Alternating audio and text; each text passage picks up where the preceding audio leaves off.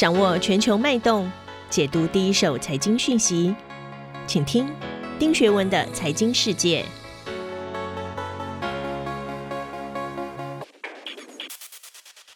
各位好，我是丁学文。时间很快啊、又到了每周跟大家一起回头 review 过去一周发生的全球重大财经新闻。今天第一则，我想跟大家分享的是十一月四号凌晨哦，和市场的预期一致，美国联准会 FED 哦宣布要维持现行的利率零到零点二五个百分点不变，而且会从十一月开始启动缩债的计划 taper，把每个月的资产购买规模减少一百五十亿美元。整个 taper 的启动对全球资本市场会不会有影响？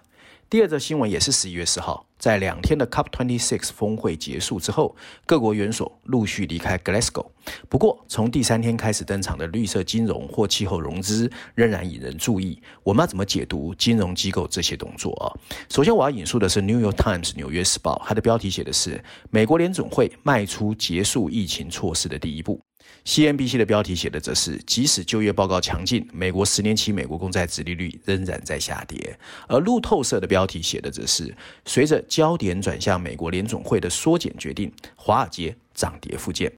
事实上呢，一如市场预期，我们看到啊，美国联准会宣布十一月开始缩减购债的规模，而且承诺每月减少一百五十亿美元的节奏。至于升息的脚步，他再一次强调鲍尔啊，升息会有耐心，希望等待就业市场出现更多的成长。事实上，几个月前啊，整个市场还在担心所谓的缩减恐慌 （Tap tantrum）。如今联总会宣布启动缩减购债计划，金融市场却风平浪静。美国三大指数甚至创了新高。到底为什么会这样？难道后疫情时代缩减计划对资本市场、美元走势和总体经济都没影响吗？我们来一次啊，掌握看看。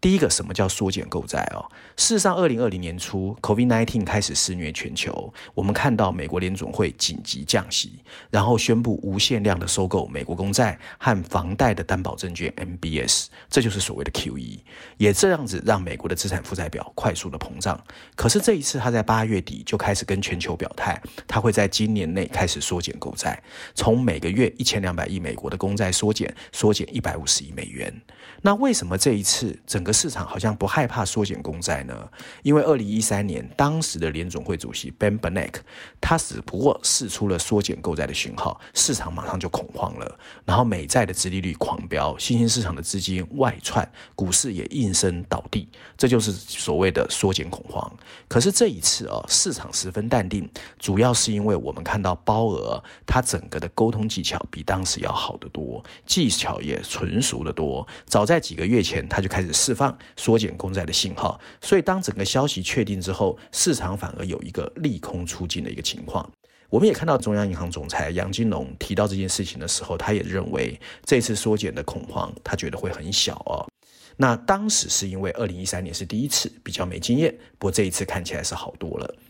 另外呢，美国联总会启动缩减公债，资金行情会被结束？事实上，大家要知道，市场已经很多年都是低利率、资金宽松，加上美国企业的获利其实最近是表现好的，所以预期二零二二年的市场环境还是有利于金融市场的表现。那对于美元来说，其实会前往美元走，通常是来自于对美国经济的看好或者避险。那这一次疫情到目前为止，美国的经济确实表现是独树一格的，而避险又在新兴市场不停的出现，所以美元在短期之内还是有可能走强。根据 DBS 的预测啊，美元指数在今年第四季有可能达到九十四点五的水准，明年第一季会续攀到九十六，然后才会稍微走缓。所以呢，明年的其他市场也可能会逐步复苏，因为疫情过后，所以资金会回流新兴市场，所以美元指数会稍微拉回。不过市场对于 FED 会在明年下半年的升息又有预期，所以美元也不会太弱。那第五个我要谈的是缩减购债后的下一步会不会就是升息？原本外界认为联总会最快在二零二三年底会升息，不过随着各项经济数据的出炉，对通货膨胀的忧虑升温，时间点慢慢提前到二零二二年底。不过日前 Goldman Sachs 的团队指出，由于通货膨胀居高不下，也可能到明年七月才会升息。不过现在这个情况啊，我觉得是众说纷纭啊，大家听一听就好。最后就是对台湾有什么影响？杨金龙这个央行总裁上周在立法院就说，美国启动缩减购债之后，已经对市场做了沟通，所以他不觉得会有太大的影响。尽管缩减购债会影响资金的流向，不过他也表示，外资移动有很多的考量，台湾经济的基本面还是好的，而且这样的经济形势会延续到明年，所以会减缓资金的流出。我觉得不管台湾的情况如何，股市表现都是跟着国际情势走，尤其跟着美国。所以在美国股市只要没有太大的波动，台湾应该不会太差。目前看来啊，我们还没有理由要恐慌，市场只是压住全球央行可能需要提前升息，但并不是咬死他们已经对通货膨胀没有控制力。尽管如此，中央银行还是要谨记现在正在面临的艰巨任务。在疫情不可预测的二点零，他们必须在资产价格飞涨、债务水平高涨和通货膨胀高于目标情况下，看看怎么做好维持超级宽松货币政策的正常化。我的建议是，不可以为了讨好政府啊或金融市场而使央行的 credit 备受质疑，也不要再过度自信，宣示通货膨胀只是一个过渡型的现象，也不要低估供应链乱象对通货膨胀的影响，尽快提出一套适合疫情肆虐的长期决策架构才是最聪明的。而工资水平和通货膨胀的预期已经开始上升，一旦演变成自我实现式的通货膨胀漩涡，你要压制就必须下重手，那就会对经济和民众造成伤害。Tap Tantrum 二点零或许还没开始，但谁都不敢拍胸脯保证更大的债券乱局不会出现。第二则新闻，首先我要引述的是 CNBC，它的标题写的是 “COP26 的融资承诺没有针对化石燃料处理而受到批评”。另外，伦敦金融时报的标题写的是 “COP26 所有气候融资的资金到底去了哪里”。CNN 的标题则是写的“历史性突破，二十个国家表示会停止资助海外化石燃料”。或许很多人会认为 COP26 的缔约人会议让人失望，不过，带出来的绿色金融，我觉得还是让人期待的。在 COP26 会议上面，联合国的气候金融特使、英格兰的银行前总裁 Mark Carney 就宣布，目前全球已经有四百五十多家资产总额高达一百三十兆美元的金融机构参与了所谓的 Glasgow 净零金融联盟，简称 GFANZ，并承诺在二零五零年前，旗下所有资产会达到净零排放，也宣布会动员数亿美元协助全球经济体朝干净能源转型。同时间，多家公益基金和国际开发银行也宣布成立一笔一百零五亿美元的资金，要来帮助新兴经济体转型再生能源。还有人类跟地球能源联盟哦，也计划在 COP26 期间要募到一千亿美元的能源转型基金。台湾表现也不错哦，金管会综合规划处十月份揭露了金管会推动绿色金融的成果，其中台湾的银行总共啊对绿能科技产业融资一点三二兆。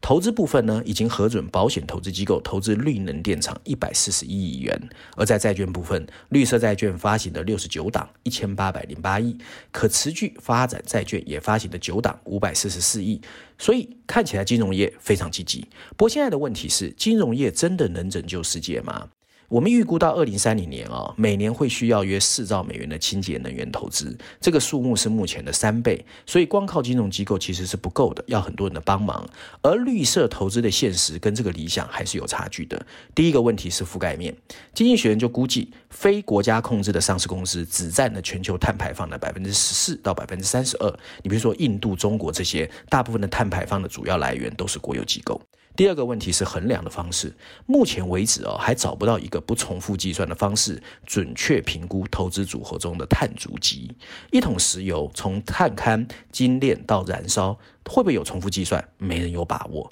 第三个问题是激励措施。民营的金融公司就是为了要帮客户和所有者创造最大的利润。那你怎么去和碳排放建立连接？这些会不会影响到所谓的企业的经营？没人知道啊。所以我们应该做什么呢？其实微调就可以提供帮助。目前啊，欧盟正在为企业推出一种强制性的碳报告，美国可能会跟进。还有一些会计机构希望建立气候措施披露方式的标准化。而金融资产所有者，例如养老金，你要开始变成比较 active，去坚持企业进行所谓的零碳排放。机构投资者也应该建立自己的创投部门，为像绿色水泥这些气候科技提供更大的资金。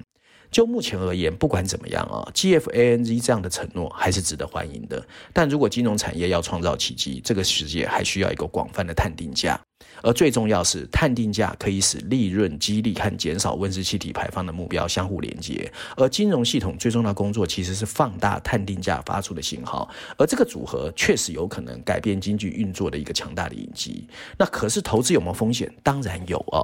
摩根斯丹利的可持续发展官 Andrew Joy 他就说。各金融机构聚集起来，实际上是为了一个优先考虑气候行动的新行业，创造一个新的基本原则。怎么秉持传统，并且制定衡量标准跟指标更重要。那康尼的 GFANZ 当然可以期待，不过我们要防止企业的漂绿。还有，在向新能源领域，尤其民营部门投资的过程中，最大的风险在于科技突破和市场发展的不确定性。在科技方面，你比如说太阳能、风力这些细分领域，还有储能技术的突破，都还需要时间。核的安全性也没有完全说服大家，而在市场发展方面，一些资本押注氢能源，还有资本押注动力电池，谁会赢，谁会输，里面也是有风险，那资本回报率就会面临一定的风险。那照往例啊，我还是要推荐一下最新一期的《经济学人》封面故事。这期《经济学》的封面设计充满讽刺，我们看见拜登从一个红色地洞中挥笑着挥着手，上面一排白色字体 “One year on”，一年过后，看起来是要 review 他的一年成绩单。序论第一篇的标题写的是拜登和民主党面临的困难，这个总统需要跟党内的左翼保持距离啊。文章内容主要是说，在拜登和民主党一起度过了非常糟糕的一个礼拜之后，经济学人的封面故事回头聚焦了他们正在陷入的困境。在获得有史以来最多的选票之后，他的支持率明显下降。在总统第一任期的现在这个时间点上，只有川普曾经比他更不受欢迎。民主党刚刚失去了 Virginia 的选举，而拜登在一年前还曾经以十个百分点的优势在这个地区赢得总统选举。而在他们最有把握的 New Jersey，他们不过是微弱的优势获胜。这对明年即将到来的中期选举非常糟糕。民主党有可能失去国会的多数席位。他们的问题一部分来自于摆脱不了与既有利益者的内建关系，一部分来自于拜登本身的个性，他其实不是一个拥有总统工作所需要才能的明星政治家，但更重要的是，普通的选民，尤其年轻选民，已经被民主党的左翼狭隘、痴迷和自命不凡推开了，所以拜登真的要加油。以上就是今天我想跟大家分享有关过去一周全球重要财经新闻，希望大家喜欢，我们下次见。